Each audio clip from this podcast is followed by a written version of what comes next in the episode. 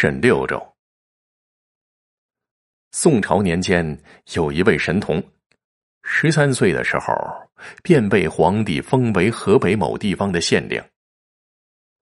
小县令上任之初，因尚是孩童，无法信服，故无人打扰。平日里便和衙役府眷打闹嬉戏。当地的乡绅商贾前去送礼，却都被吃了闭门羹，顿觉颜面无存，都心照不宣，希望能发生点事儿，让小县令出丑。却不想有这么一件案子。不但没让小县令出丑，反而成就了他的美名。咚咚咚，衙门外鼓声震天。小县令宣布升堂，随着衙役集合，威武声响，一年迈老者跪于堂前：“青天大老爷！”你可要为小民做主啊！堂下何人？击鼓所谓何事？细细说与本官听来，本官定能还你个公道。小老儿乃山东人士，家亲贫寒，老来得子，老伴儿却不幸离世。现因家中小儿要娶亲，为了给小儿筹办婚事。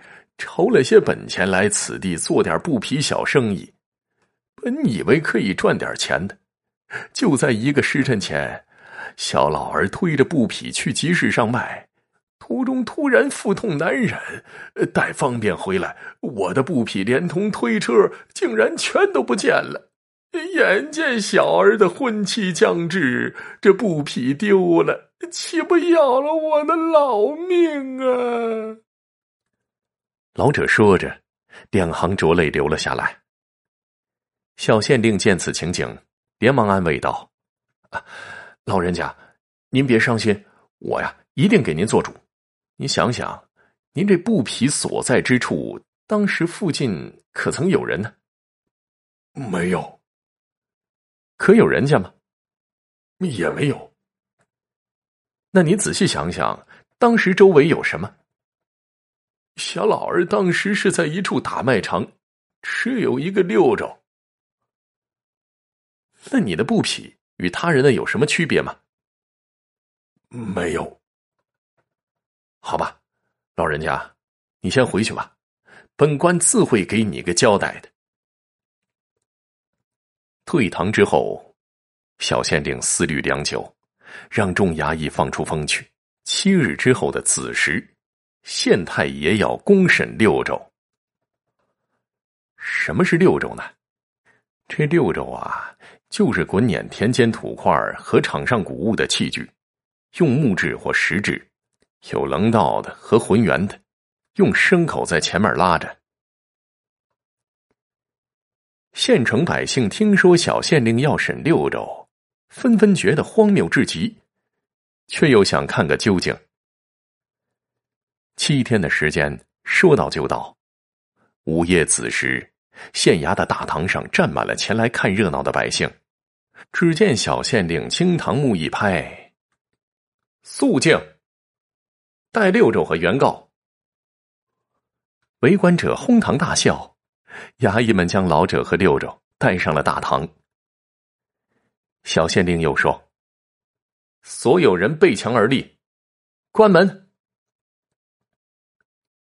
百姓不明所以，却不以为意。只见那小县令走到堂下，指着六州说道：“举头三尺有神明，好你个六州！看到有人偷布，却不如实禀告，实在是该打呀！来人呐，给我打二十大板！”众衙役打完，小县令接着说：“六州啊，六州，本官念你初犯，给你一次机会。”若你还不招窃贼是何人，本官定将你粉身碎骨。现在你是招还是不招啊？什么？你要告知于我呀？说着，小县令俯下身子，频频点头称道：“哦，哦哦哦，好好好，好，好好好。”嗯，适才六州告知本官，他已经找出了偷布的贼了，就在我们当中。除了贼人之外，所有人的右手掌心皆被神明抹上了大唐的墙灰。现在，堂下众人掌心向前，举起你们的右手。众人均举起了右手。小县令走到众人面前观看，只有大堂左侧第二十三人掌心涂抹有墙灰。小县令转身上堂，惊堂木一拍：“左侧第二十三人。”乃为偷布的小贼，还不上堂跪下，从实招来。只见此人额头满是汗，慌忙跪下：“小的冤枉，小的冤枉啊！你你还敢嘴硬？给我大刑伺候！”呃，招小的。都招那天，小的见有一车的布匹停在大卖场中，我瞅瞅四下无人，心生贪念，便将车推走了。心想这是通往集市的必经之路，而且外地来往客商众多，就算有人看见也不认识。小的有一事不明了，大人为什么知道这是小人所为呢？难道真是六州告知大人的吗？小县令哈哈一笑，哈哈哈！所有的一切啊，不过是本官故弄玄虚罢了。